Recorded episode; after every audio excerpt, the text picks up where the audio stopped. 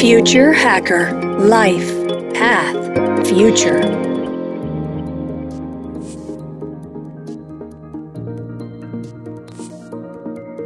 Según las Naciones Unidas, la matriculación en la enseñanza primaria en los países en desarrollo ha alcanzado el 91%, pero 57 millones de niños en edad de escolarización primaria siguen sin asistir a la escuela.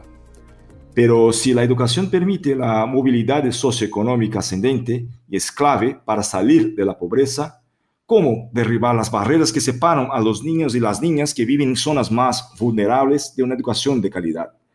¿Qué rol pueden tener las corporaciones y universidades en esa lucha?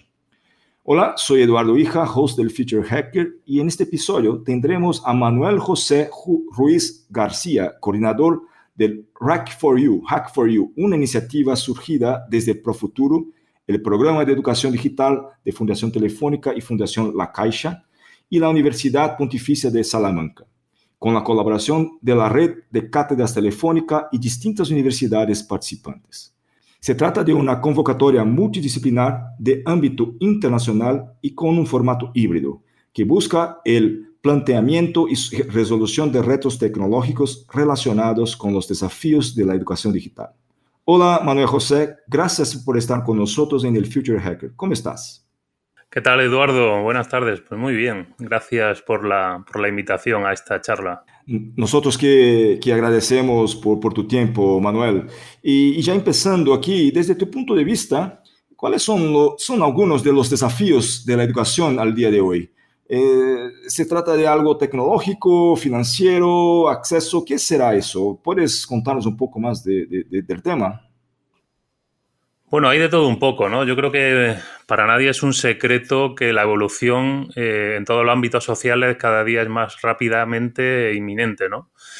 Lo que quiere decir que los métodos y formas de convivir están en constante cambio.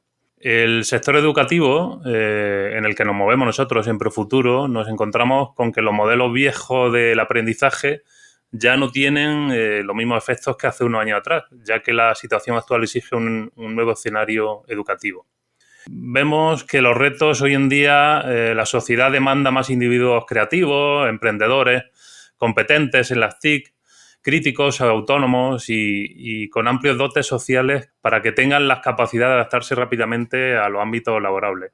Podemos eh, afirmar, ¿no? y yo creo que es eh, una opinión personal, que los retos de la educación actual están encaminados a lograr un sistema educativo capaz ¿no? de formar individuos que contribuyan en la evolución de todos los ámbitos sociales y que a, su vez tengan las herramientas necesarias para garantizar la, la calidad de vida ¿no? que ellos esperan como bien decías, en la tecnología. ¿no? La tecnología para el mundo actual educativo es fundamental, ¿no? Como herramienta educativa, de hecho, ¿no?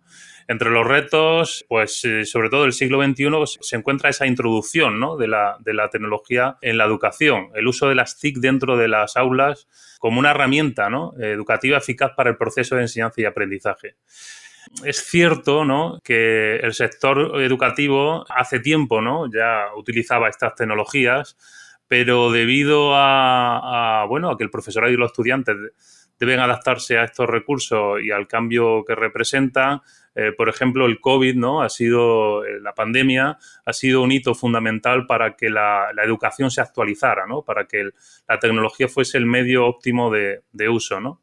Lo que vemos, o personalmente veo importante, veo importante sobre todo, es que eh, la educación de los individuos no, es exclusiva de las escuelas, sino que va más allá, ¿no? Eh, de la familia, eh, como la sociedad en general, que también contribuyen en la educación de las personas, ¿no? Por lo que encontramos con el reto de, nos encontramos con el reto de fortalecer el vínculo entre la familia, la escuela y la sociedad, ¿no? Esos tres actores principales, ¿no? Que hacen que cambie. El modelo educativo actual y que hagan que sea sostenible, ¿no? Y que, y que sobre todo la sociedad participe en ello, ¿no? Te lo podría decir en otras, palabras, Eduardo, sobre todo que las personas como seres sociales no pueden emprender de forma aislada, sino que necesitan de un ambiente con las condiciones y recursos necesarios para esa formación. Por ello, la colaboración entre estas tres partes esenciales debe ser continua ¿no? y fluida para que pueda influir en la otra manera más eficiente. ¿no? La visión de la educación tiene que ser más amplia, más allá eh, que simplemente mirar la escuela y los sistemas, los procesos educativos, sino que todo el entorno ¿no? de la familia y de la sociedad para que empuje este tema como una prioridad. ¿no? Y me parece muy importante al día de hoy tener esta visión más eh, amplia de todo. ¿De qué forma las empresas pueden ayudar en estos desafíos? O sea, ¿cuáles son las formas? ¿Es, solamente financiero? ¿Es solamente algo de empujar alguna tecnología? ¿O un poco de todo? Cuéntanos un poco más de eso. Bueno, yo creo que hay un poco de todo, ¿no? O sea, las empresas eh, tienen un, bueno, un papel fundamental, ¿no? En estos eh, desafíos, ¿no? De los que estamos hablando. Eh, a día de hoy no hay suficientes personas con habilidades digitales adecuadas, ¿no? Eh, para solventar esta situación, las empresas deben asumir un papel de liderazgo y transformar su método de captación, de retención, de formación y de desarrollo del talento. Eh, y actualmente estamos viviendo un momento histórico en la humanidad.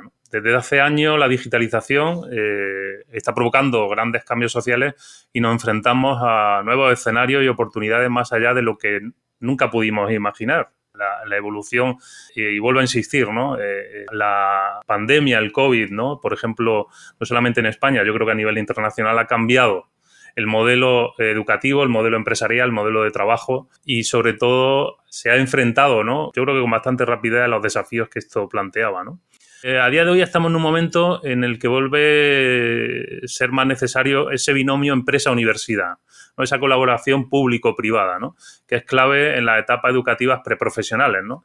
Los estudiantes pueden tener vivencia en los que ayuden en el aprendizaje de lo que van a, encontrar posteriormente en la empresa. ¿no? Por ejemplo, Hack for Edu es un ejemplo de ello. Este hackathon ¿no? ofrece a los estudiantes la oportunidad de trabajar en equipo, de resolver problemas y sobre todo enfrentarse a una situación que se encontrarán habitualmente en el entorno, laboral. Este aprendizaje es clave para el día de, mañana. Eh, hablando de empresa, tenemos ejemplos. Por ejemplo, en, el, grupo Telefónica tenemos el programa de 42 de Fundación Telefónica que apuesta por este tipo de iniciativas. Que dan esa oportunidad real a los jóvenes. El programa de becas, ¿no? De Talentum, que, igualmente, ¿no? Donde cada año se incorporan a la compañía perfiles que recién terminada la carrera o, o como te comentaba antes, 42, donde a día de hoy se han acercado más de 230 empresas en el, en el año 2021 para contratar a sus estudiantes, ¿no? los cuales tienen dos momentos de prácticas en empresas y gracias a eso se consigue un 100% de, inserción laboral. Por lo que la colaboración empresa-universidad, la participación de las empresas en el mundo educativo, en las prácticas de, los, de los estudiantes es fundamental ¿no? y yo creo que da respuesta y en este caso tanto Fundación Telefónica, empresas del grupo Telefónica como eh, otras ¿no? conocidas en el mercado apuestan ¿no? por estas iniciativas.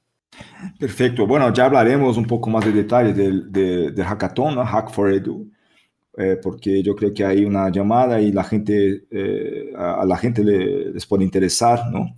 Pero antes de eso, ¿Y ves que el desafío es, es igual o es distinto? ¿Cómo, ¿Cómo es la diferencia? ¿La geografía tiene un impacto distinto en este tipo de iniciativa? ¿Cómo, cómo lo ves bajo el punto de vista de, de la educación? ¿no?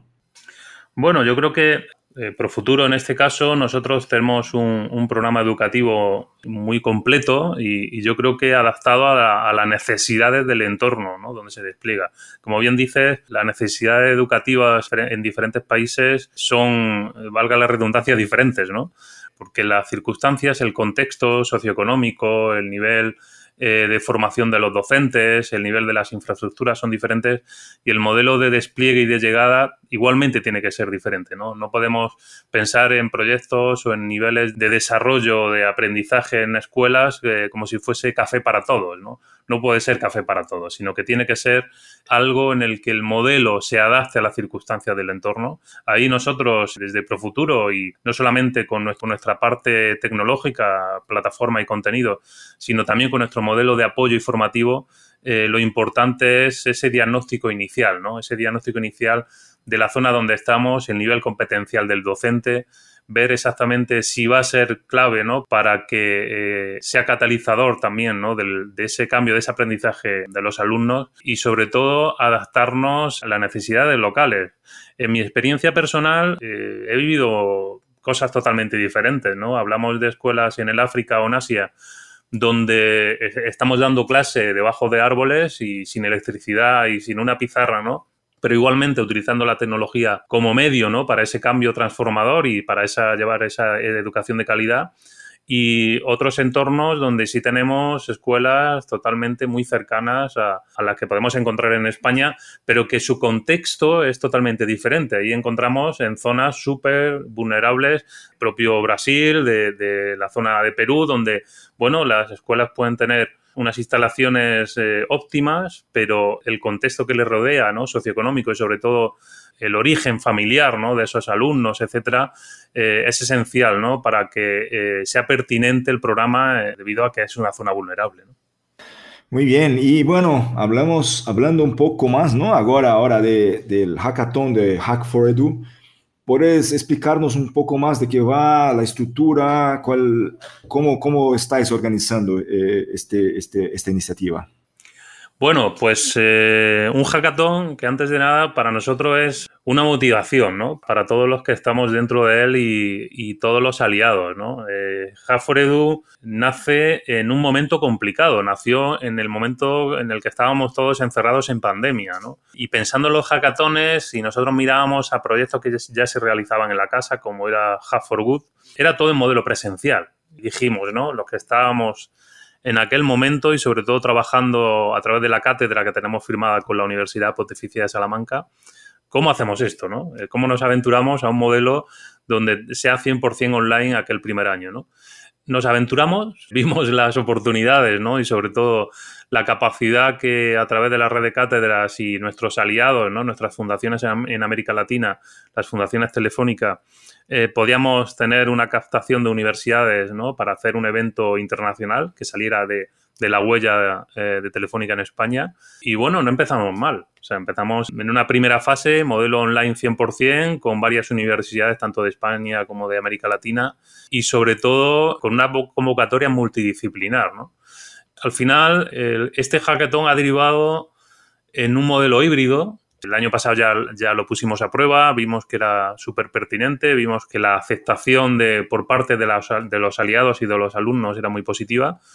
Y este año vamos con una tercera edición igualmente en formato híbrido, pero potenciando la presencialidad. ¿no? Yo creo que si las circunstancias no lo permiten, iremos a un modelo más presencial, pero uniendo la parte online para así conectar a todas nuestras sedes y generar esos equipos eh, multidisciplinares que trabajen en equipo y, generen ideas ¿no? de resolución a los retos que, se van a plantear. Antes de hablar de los retos y los desafíos, ¿Cuántas universidades son y cómo sería esto híbrido? Porque la gente estará en otros países, la gente estará... ¿Puedes explicar un poco más de detalle cómo será este híbrido en, en, formato que la verdad que hay muchos actores ahí eh, en muchos sitios? Sí, o sea, e, este evento eh, se realiza eh, gracias a esa interconexión de aliados, ¿no? Aunque sea un proyecto ¿no? que, que nace de, de, la, de, la, Unión de Fundación Telefónica de la Caixa conjuntamente con la Universidad Pontificia y la red de cátedras, eso nos abre todas las posibilidades de tener una ejecución o una coordinación eh, muy buena, ¿no? Cuando hablamos de formato híbrido, hablamos de mantener la presencialidad en sedes locales, por lo que las universidades aliadas tienen una primera fase dentro del, del hackathon donde realizan una presentación de retos de manera local, por lo que eh, pueden trabajar en equipo de manera local, son valorados por un jurado local, son premiados por las sedes locales, pero todas estas comunicaciones siempre están compartidas con el resto de sedes y todos eh, están viendo en tiempo real cómo participan las sedes locales y cómo éstas al final eh, terminan premiando dos proyectos por cada sede que pasan a un proyecto a la fase internacional. ¿no?